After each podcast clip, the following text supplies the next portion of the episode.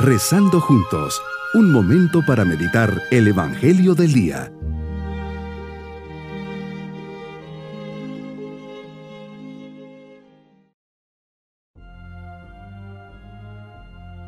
Hoy martes de la segunda semana del tiempo de Cuaresma, nos unimos en oración siempre con la confianza puesta en el Señor y por eso nos atrevemos a decirle, Padre lleno de bondad, me acerco a tu presencia como un hijo que necesita misericordia. Tengo sed de tu amor y por eso vengo a llenar mis ánforas en tu fuente. Sé, Padre mío, que solo tú puedes llenar mi corazón, que nadie más en este mundo me conoce tan bien y que nadie ni nada puede amarme como tú lo haces.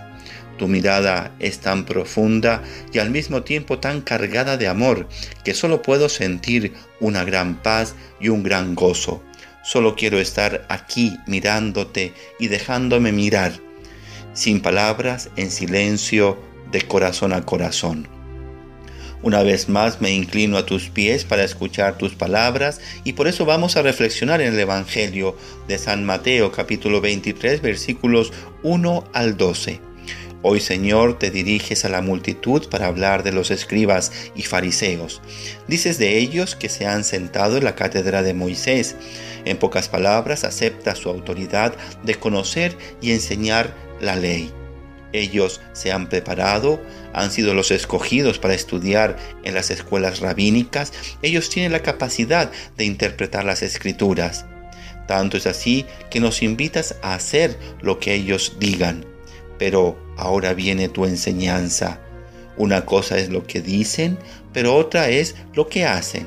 Nos dices que no imitemos su modo de actuar, pues dicen una cosa, pero hacen otra. ¿Cuántas veces nos pasa lo mismo?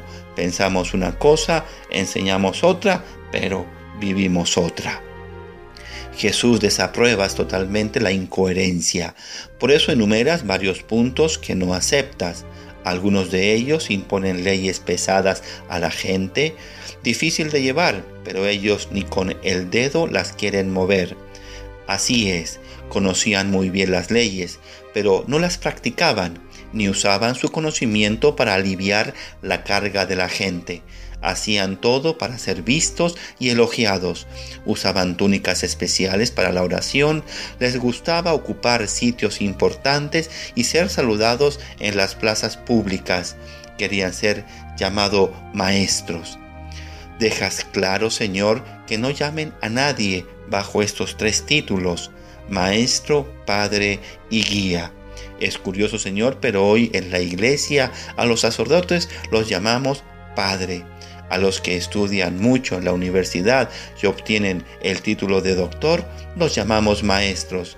Muchas personas son atendidas espiritualmente en dirección espiritual y son llamadas guías espirituales o directores espirituales. Señor Jesús, ¿qué querrás decir al prohibir estos títulos?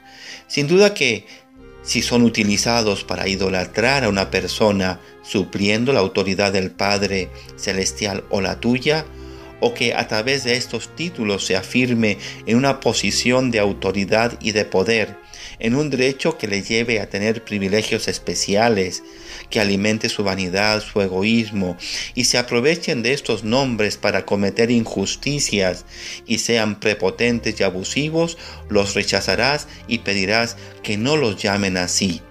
Señor, pero si el maestro, el padre o el guía es usado para servir a los demás, alimentar la fraternidad, buscar el bien común y vivir con coherencia, no son criticados por ti.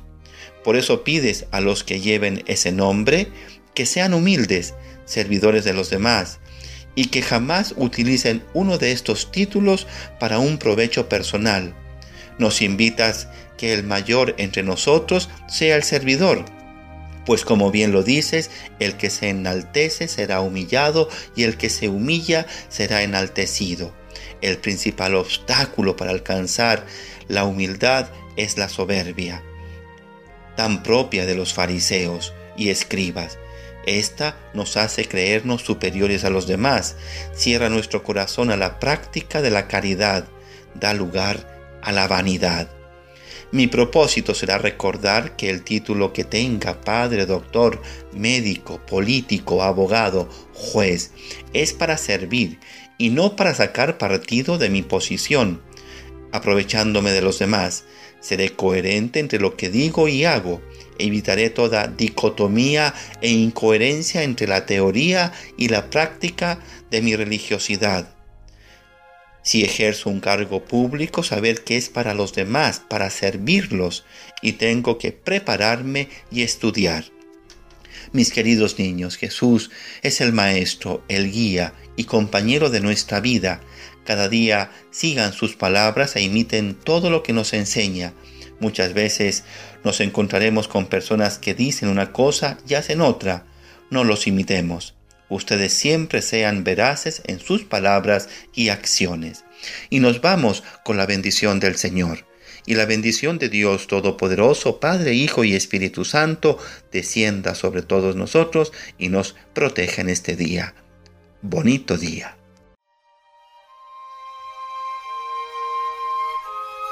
Hemos rezado junto con el Padre Denis Doren, Legionario de Cristo.